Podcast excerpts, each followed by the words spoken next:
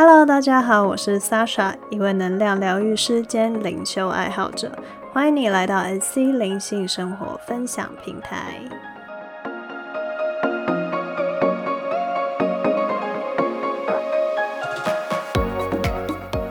好的，今天我们来到第十四集。那这一集我们会讨论一个算是老题目，叫做如何找到天赋使命。那其实从开放咨询以来，一直都有个案或者是读者会不停的私讯问这一题。那我个人也觉得天赋使命啊，跟灵魂伴侣，几乎都算是灵魂咨询里面相当热门的题目。所以，虽然这题有很多灵性的 YouTuber 或疗愈师都有讨论过，不过我们今天还是就这一个题目，以我的咨询经验，还有我接收过的宇宙讯息来跟大家做分享。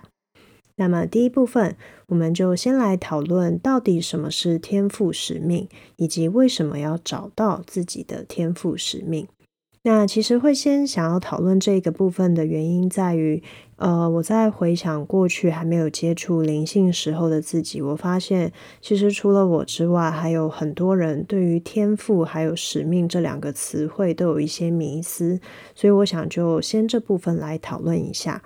那包括我自己在内，在过去可能一直以来的成长背景、教育观念，或者是接触的社会资讯等等，在我心中其实一直以来都有一个信念，就是人必须要找到自己专属、专一的热情，然后将它发扬光大。然后你的人生才会成功，才会圆满，充满意义。这样，那这个想法一直以来都存在在我的心中非常久。所以从以前到现在，我也花了很多的时间在寻找这个所谓的热情。比如说，我会不停的去尝试自己有兴趣的领域，那可能是艺术，可能是音乐。那我会花很多的时间、精力、金钱去投入跟研究。然后可能这一个试完之后，我觉得哎，感觉不对了，我又会再下换下一个。但是通常这时候我就会陷入一个卡关，就是我到底要在原本已经经营一段时间的这个领域继续坚持，还是我要去投入寻找下一个我有兴趣的目标上？那在这个阶段，我通常也都会感觉到相当的挫败，因为我脑中的信念会不停的告诉我。如果你没有继续坚持的话，你是绝对无法成功的。还有，看来我过去所投入的时间跟努力，看来又是白费了，因为眼前的这一件事情又不是我的热情了。那我在这个状态里反复过蛮长的时间，我试过语言、艺术、音乐、商业、财经，那当然也有灵性等各个领域的钻研跟投入，但是我始终都找不到自己真正的使命是什么。然后就这样到后来，我才发现，原来其实是自己对于天赋使命有一些认知上的偏见。对你来说，天赋使命是什么？为什么它重要呢？在我后来探索自我跟研究灵性的途中，还有观察个案的状态，我才发现，通常大多数会想要找到天赋使命的人，他的核心底层的信念跟自我认知，其实都是找不到自己活着的价值，或是需要一个正当性。自己才能活着，这类与自我价值相关的议题，因此才会进而想要找到自己所谓的天赋使命，去说服自己活着是有目的的，去让自己可以感受到所谓活着的意义的。那说到这里，如果你曾经也想过自己的天赋使命是什么的人，你不妨先想想看，曾几何时开始，你觉得自己必须拥有天赋使命呢？是谁曾经这样告诉过你的吗？还是说是谁曾经影响了你这样的看法？如果没有天赋使命这种东西，你的感受会如何呢？对于每一天的生命，每一天活着的当下，你是否觉得无聊、没有意义呢？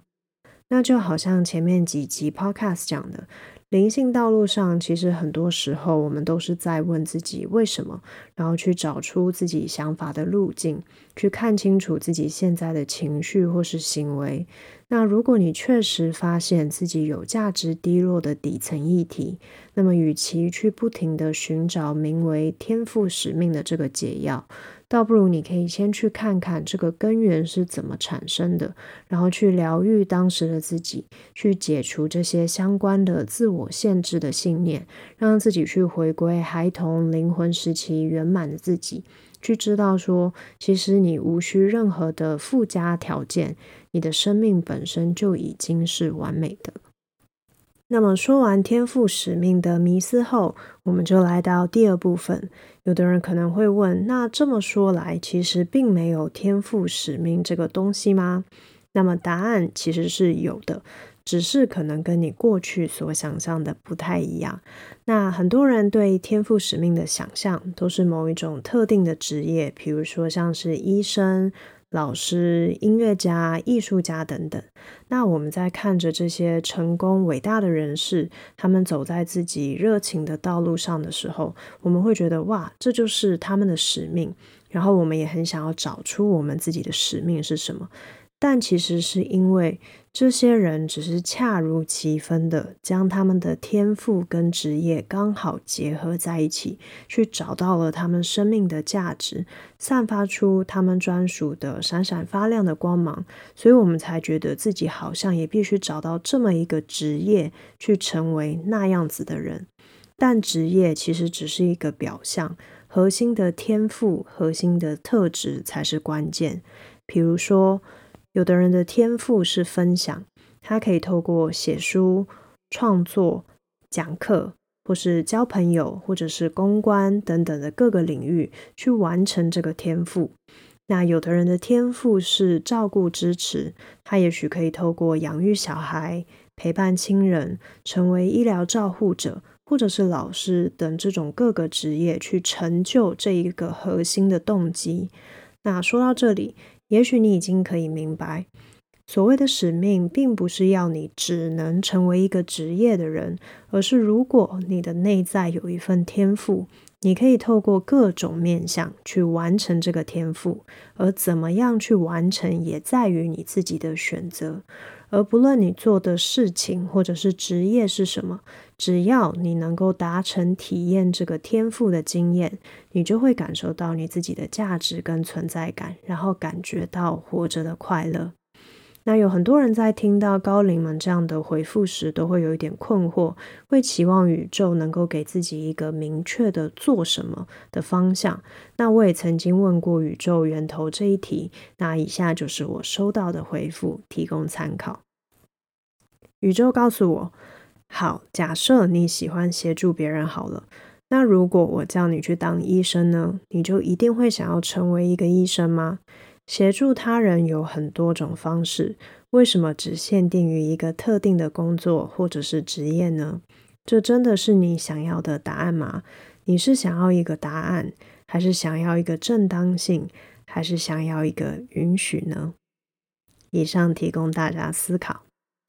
好的，那么说到这里，还是要回答大家最在意的问题，就是那我要怎么样找到自己的天赋，去发展出使命感呢？答案很简单，就是不停做让你自己开心的事情。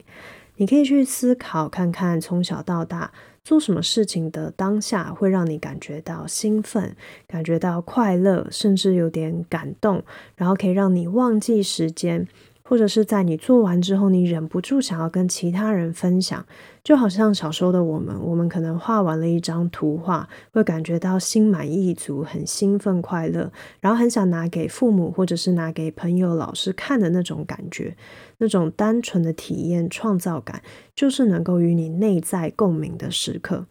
你不妨好好的想想看，甚至可以说是自私的想想看，在没有任何人的期望。眼光的状态下，你什么时候感觉到最快乐？做什么都没有后顾之忧，没有顾虑，纯粹就是为了让你自己开心而已。那有很多个案在咨询，呃，跟我讨论天赋使命这一题时，都会回答一些看起来非常正确的回答，好比说。有的个案会说：“嗯，我想要帮助其他人，因为我觉得这是很有意义的事情。”或者说：“呃，我想要不停学习，让灵魂成长等等。”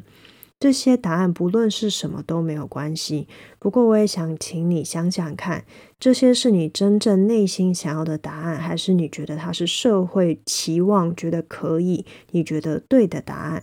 在这边，我还是希望，请正在聆听的你，请放胆、放开心，好好自私的为自己想想看，什么事情让你是真正的快乐。你的灵魂并不会因为你在做所谓对的事而幸福，只有因为你真正快乐的时候，他才会发自内心的跟你起共鸣。那除此之外，做什么事，天赋的外向也可能会变形，不会只以一种形式展现。就像刚刚说的，有的人的天赋是表达分享，可能在孩童时期，他很喜欢交朋友、聊天。那或是长大后，随着他的技能、他的学习增加，他可以开始写文章分享，或者是出书等等，又或者是他可以成为一个讲师去讲课，分享他的价值理念等等。这些其实这会很像现在很多人说的所谓的斜杠。那如果从过去我们解读使命的观点来看，斜杠的人好像似乎不太像我们过去对于拥有使命的人的既定意向。但我们依然会感觉到，哎，有一些斜杠的人非常活出自己的价值。这个原因就在于他们没有去限缩自己，都能够在各个领域去找到适合自己、去发挥自己天赋的方式，所以一样能够为自己的生命去创造出很多这种闪闪发亮的光芒。那这也是生命本身的目的，去创造跟体验。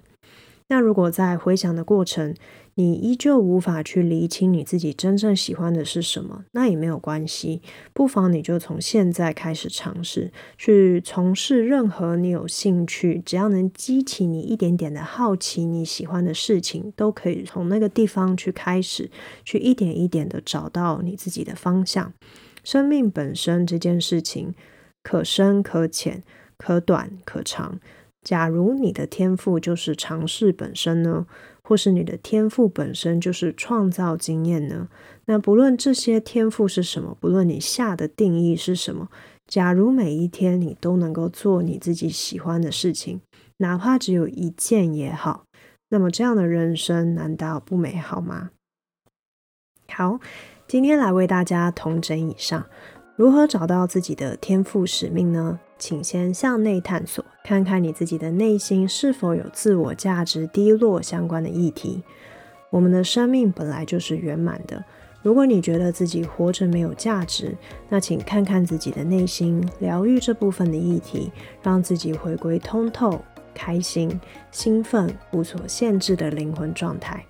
至于如何发掘并运用你的天赋，不妨从你的小时候开始回想。做什么事情能够让自己真正开心快乐？然后从现在开始唤醒这样的自己，让自己的灵魂再一次开心共振。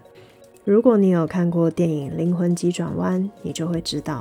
灵魂能够来到地球，生命之所以能够诞生，不在于我们必须找到特定的使命，而是只要我们能感受到活着的火花，就已经足够。也但愿听完这集的你，能够从此好好的享受生命，好好体验创造每一刻，不再被所谓的天赋使命绑架，而接受生命的本然，生命本身的纯粹喜悦。